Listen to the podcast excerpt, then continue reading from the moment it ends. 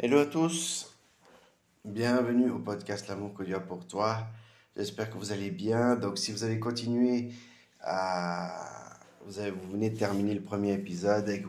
Bienvenue, vous êtes au deuxième épisode. Euh, donc euh, c'est le dernier épisode de la moitié de cette année 2023. Parce qu'après je serai en vacances, je vous avais déjà parlé, je ne sais pas si vous avez vu le, le précédent épisode, vous avez pu entendre. Donc voilà, c'est le dernier épisode de, cette moitié d'année 2023. Et on va voir aujourd'hui dans des questions pour à quoi sert une réunion de prière.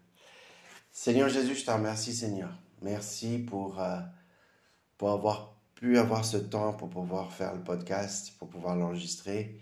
Et Seigneur, je prie que tu puisses, que nous puissions être réceptifs à, à cette question, à quoi sert une réunion de prière. Et que nous puissions être édifiés et comprendre ce que c'est dans le nom de Jésus-Christ. Amen. Dès le début de l'histoire de l'Église, les chrétiens se sont réunis pour prier. Actes 4, 24, 12, 5, 21, 5. Les réunions de prière sont précieuses, autant pour l'Église dans son ensemble que pour les croyants qui y participent.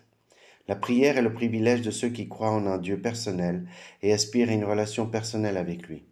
Les chrétiens savent que la prière est efficace parce que leur Dieu dit Invoquez-moi et je vous répondrai. L'apôtre Jean confirme, Nous avons auprès de lui cette assurance. Si nous demandons quelque chose conformément à sa volonté, il nous écoute. Et si nous savons qu'il nous écoute, quelle que soit notre demande, nous savons que nous possédons ce que nous lui avons demandé. 1 de Jean 5, 14, 15. Nos prières, surtout communautaires, manifestent, euh, manifestent et valident notre foi en Jésus. Le grand théologien et auteur chrétien Andrew Murray a écrit La prière dépend presque entièrement d'à qui on s'adresse. Par la discipline de la prière communautaire, nous développons, une des plus grandes intimités avec Dieu et un lien spirituel, les uns avec les autres. C'est un de ces aspects les plus précieux. Les réunions de prière sont également l'occasion de nous confesser nos péchés les uns les autres, selon le commandement de Dieu. Avouez-vous donc vos fautes les uns les autres, et priez les uns pour les autres afin d'être guéris. Jacques 5,16. Ici, Jacques ne parle pas forcément de guérison physique, mais de restauration spirituelle. Hébreu 12, 12 euh, et aussi au verset 13. Il fait également référence au pardon de Dieu, source de guérison spirituelle pour le croyant. Jacques savait qu'une brebis séparée du troupeau était particulièrement vulnérable au danger du péché. Dieu veut que ses enfants s'encouragent et se soutiennent les uns les autres dans l'amour, la communion fraternelle, l'honnêteté mutuelle et la confession, en priant ensemble et les uns pour les autres. Une telle intimité nous donne la force spirituelle pour vaincre le péché. Les réunions de prière sont également utiles qu'elles permettent aux croyants de s'encourager les uns les autres avec à la persévérance. Nous faisons tous face à des obstacles, mais en les portant ensemble par la prière, nous nous aidons mutuellement à ne pas nous décourager dans notre vie spirituelle. La valeur de la prière communautaire est liée à son pouvoir d'unifier les cœurs, intercéder auprès de Dieu pour nos frères et sœurs, nous relie les uns les autres spirituellement. Portez les fardeaux les uns les autres et accomplissez ainsi la loi de Christ. Galates 6.2. Là où il y a la prière, il y a l'unité entre les croyants, pour laquelle Jésus a prié avec tant de ferveur. Jean 17, 23. Surtout les réunions de prière sont porteuses de changement. En priant les uns pour les autres, les croyants voient Dieu faire des miracles et changer leur cœur. Une réunion de prière est un moment précieux qui nous permet de cultiver notre intimité et notre communion silencieuse avec Dieu devant son trône. C'est un temps d'unité avec d'autres croyants dans la présence du Seigneur. Un temps pour nous intéresser aux autres en portant leur fardeau avec eux. Un temps où Dieu se manifeste son amour éternel et son envie de communiquer avec ceux qu'il aime. Voilà, c'est la fin de ce texte. Donc c'est intéressant le fait de avouer vos fautes les uns les autres. Hein, je pense que c'est quelque chose que de confesser nos péchés les uns les autres. C'est pas facile, hein. C'est pas évident. C'est aussi, je dirais que c'est un peu comme le pardon. C'est pas facile de d'arriver vers une personne et de demander pardon à la personne. Ça nous coûte. Hein? On sent que... Excusez. Ça nous coûte. Et puis, c'est quelque chose qui fait que... que hum, c'est quelque chose qui nous coûte, en fait. Hein? Mais que le Seigneur nous aide et donne la sagesse et que nous puissions faire les choses. Et c'est le plus important. Amen. Donc, je vais prier pour ça. Seigneur Jésus, je te rends grâce.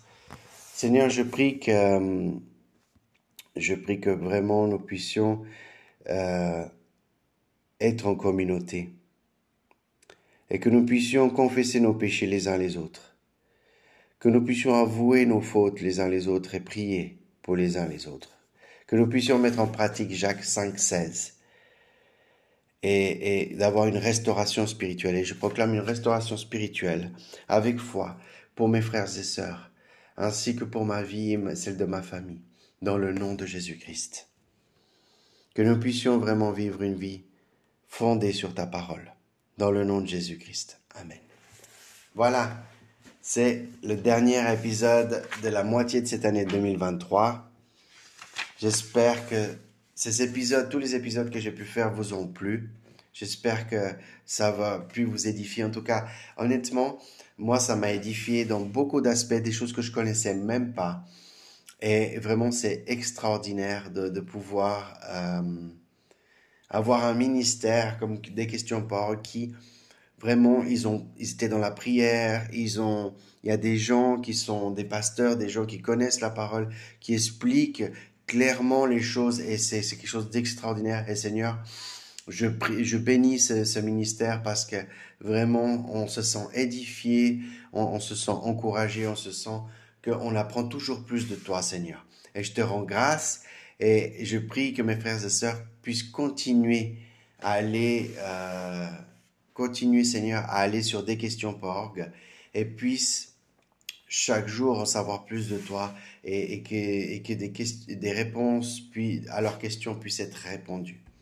Dans le nom de Jésus. Amen. Voilà, je vous souhaite pour ma part, je ne sais pas si vous partez en vacances ou pas, mais je vous souhaite d'excellentes vacances si vous partez. Et si vous partez pas, que ben, bon courage, prenez soin de vous et euh, on se voit, euh, on se verra en fin du mois de juillet, je pense. Et après, euh, au mois d'août, j'aurai une semaine où, il n'y aura pas de podcast non plus, mais ça, je vous avais déjà annoncé. Et après, voilà. Et après, une fois que à la mi-août, quand j'aurai fini mes vacances, là, je pourrai reprendre pleinement euh, le podcast. Aussi, je voulais vous communiquer quelque chose que c'est pas encore sûr à 100%, mais je préfère vous de l'anticiper, de vous annoncer que jusqu'à maintenant, moi, je suis quelqu'un qui, qui, qui, suis à domicile, que je m'occupe de, de, mon fils.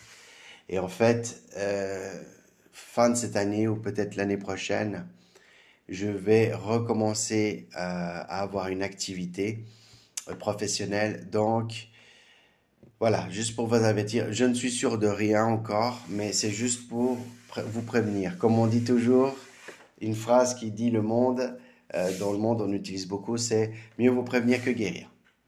Donc, je préfère anticiper et vous dire, je ne sais pas quand, mais au moins je préfère vous dire. Et si après, effectivement, je reprends une activité professionnelle, à partir de là, je, euh, je vous annoncerai en conséquence et on, verra comment je peux toujours apporter du matériel, euh, toujours des, des épisodes pour vous. Ok? Soyez bénis, bonnes vacances et n'oublie pas l'amour que Dieu a pour toi. À bientôt.